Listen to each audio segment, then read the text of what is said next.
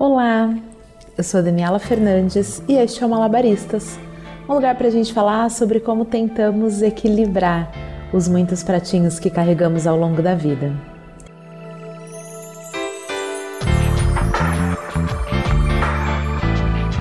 Oi, gente, tudo bem com vocês? Como vocês estão? A cara nem queima, né? Que não teve episódio a semana passada e eu tô aqui, ó, como se nada tivesse acontecido. Na verdade, eu tive algumas questões de trabalho e eu achei melhor ficar quietinha para digerir e elaborar tudo, sabe? E talvez por conta disso e por conta de muitas conversas que eu tive por esses dias, no episódio de hoje eu quero falar sobre o sentimento de rejeição. Não necessariamente quando a gente é rejeitado, quando existe um rompimento ou um término, mas sobre a sensação, aquela sensação de que você é a mosca do cocô do cavalo do bandido, sabe? É sobre isso. Mas para a gente falar de rejeição, eu quero começar falando antes sobre a nossa necessidade de nos sentirmos amados. Que no fundo é esse sentimento que acaba gerando a sensação de rejeição, né? Você já percebeu como a gente tem necessidade de se sentir amado? Seja no trabalho, com a família, os amigos, seja no consultório do dentista ou quando a gente vai abastecer no posto. A gente gosta de ser mimado, sabe? A gente gosta de ter alguém ali à nossa disposição para sorrir, para nos oferecer a sua melhor versão, a sua gentileza, a sua atenção plena sabe? A gente se sente melhor, a gente se sente mais feliz quando a gente se sente amado, quando a gente se sente importante, não é mesmo? Mas a gente precisa lidar com tudo isso. Porque se a gente se apega demais a esse sentimento, a gente começa a abrir mão da nossa liberdade, do nosso amor próprio, da autoestima, das nossas escolhas. E é aí que vem a sensação de que a gente foi rejeitado em algum momento, quando alguma coisa sai fora né, do que a gente esperava.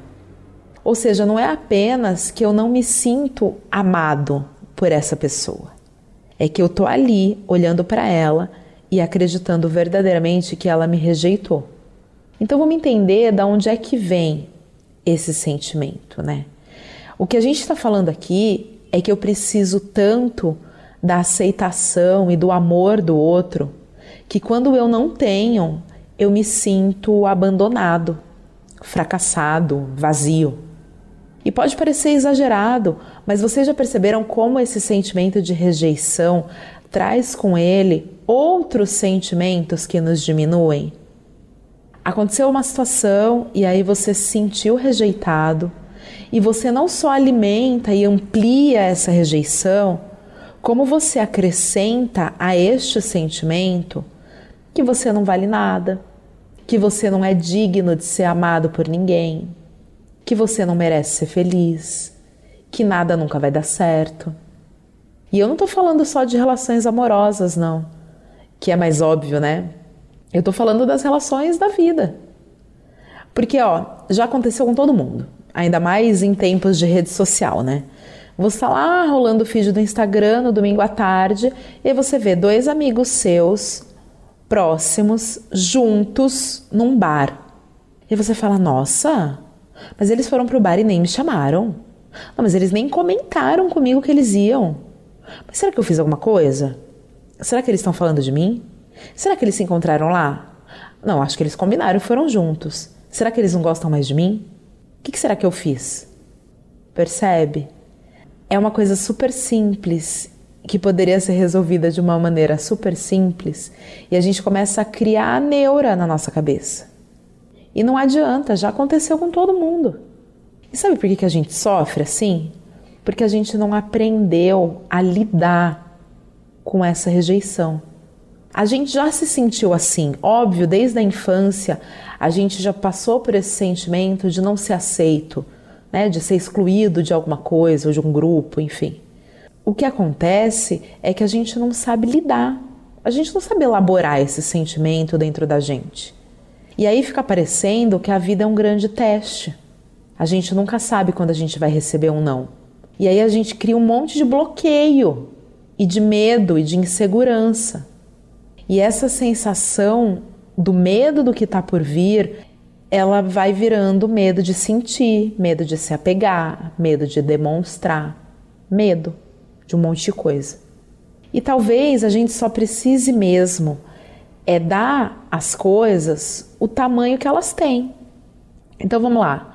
Se a recepcionista do dentista está tendo um dia péssimo e ela te atendeu de uma maneira ríspida, você vai chorar escorregando na parede? Não. Você vai falar, ah, credo, que grossa. Mas você não vai levar para terapia que a recepcionista do dentista te tratou com rispidez. Então, eu acho que tudo tem a ver com aquilo que a gente consegue dimensionar.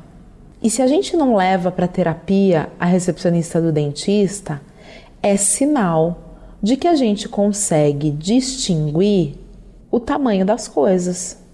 Vocês concordam? Óbvio que talvez a gente se distrai e às vezes a gente sente sim em demasia. Nós somos latinos, não é mesmo? Mas no fundo, a gente precisa lidar com as nossas próprias questões e deixar que as pessoas lidem com as delas. Então, se a recepcionista foi ríspida ou grossa comigo de alguma maneira, cara, deixa ela lidar com isso. Não tem nada a ver comigo. Eu preciso estar segura de que eu acabei de chegar. Eu sorri para ela e disse: Oi, tudo bem? Eu tenho horário às oito. E ela me respondeu: senta aí espera. E eu preciso entender que aquilo não tem nada a ver comigo. Né? Não dá para você se sentir a pior pessoa do mundo porque alguém não gostou de alguma coisa que você fez, ou porque alguém te tratou mal, ou porque alguém está tendo um dia péssimo e descontou em você, ou mesmo porque você foi demitido ou porque o seu relacionamento acabou. A vida não acaba ali, né? Não dá pra gente pautar todo o resto que vai acontecer a partir de um acontecimento ruim. E aí pode parecer clichê a gente falar disso, mas é tudo uma questão de autoconhecimento. É você se dar o seu devido valor. É você se conhecer, se amar, se aceitar e não se basear pelo olhar do outro, né? A gente falou bastante disso no episódio que a gente fala de comparação que eu até falei para vocês, você vai se olhar com outros olhos ou você vai se olhar com os olhos do outro? E ainda sobre esse sentimento de rejeição que invariavelmente a vida vai nos apresentar, a gente precisa entender que os ciclos se encerram. E é por isso que eles se chamam ciclos, né? Porque eles têm começo, meio e fim. E aí tem um novo ciclo com começo, meio e fim e assim ininterruptamente até o último dia da nossa vida. Então, como eu acabei de dizer, uma situação de término, de rompimento, ela não pode balizar as suas próximas decisões e empreitadas. Você não pode achar que você vai passar por situações assim, sabe? O, o tempo todo. É, eu já comentei isso com vocês eu tive um relacionamento super longo e quando terminou as pessoas falavam assim para mim: "Ai, que pena que não deu certo". E invariavelmente eu respondia: "Não deu certo. Deu certo por oito anos. Deu certo pra cacete. Mas agora acabou. Mas deu muito certo". Então entende? A gente precisa às vezes olhar a metade cheia do copo, né? Olhar o processo desse ciclo. Porque sim, as coisas vão acabar invariavelmente, elas vão acabar. É, eu já falei aqui que eu gosto muito da Juju, né? E ela tem um canal no YouTube que ela não abastece mais, mas que os vídeos ali são grandes ferramentas de autoconhecimento dessa internet. E tem uma coisa muito legal que ela fala num dos vídeos, que é o seguinte: bateu, doeu, pega que é teu. Ou seja, todo mundo tem as suas questões para lidar. E se você tá aí se sentindo a mosca do cocô do cavalo do bandido, vale a pena olhar para esse sentimento. Ao invés de só se sentir a pior pessoa do mundo, vale acolher tudo isso, vale aprender com tudo isso. Então é importante a gente se perguntar: porra, se me pegou tanto, se tá doendo tanto, por quê? O que, que rolou aqui? Da onde vem essa sensação, sabe? Eu acho que isso é sempre muito fundamental para a gente evoluir, para a gente se tornar melhor, para a gente viver melhor. É a gente olhar para o sentimento e tentar entender ele, nomear, sabe? Porque aí a gente acaba deixando ele do tamanho que ele é de fato. E, gente, eu sei, tudo isso é lindo, maravilhoso na teoria. E, pô, sim, vamos nos amar e nos dar o nosso valor. Mas na prática, cara, a rejeição vai bater e vai doer para cacete. Vai doer muito. E aí o grande lance, nós que somos seres evoluídos, é como é que a gente vai lidar com esse sentimento, sabe? Pô, eu vou ficar puta da vida, eu vou chorar, mas depois eu vou levantar minha cabeça, entender que beleza, o ciclo terminou e a vida segue. E aí cada um tem seu tempo e cada um tem seu jeito de se curar das coisas. Eu acho que o recado que eu queria deixar aqui para vocês hoje é que o sentimento de rejeição, às vezes ele é só um sentimento mesmo. Ninguém te rejeitou e ninguém te aceita.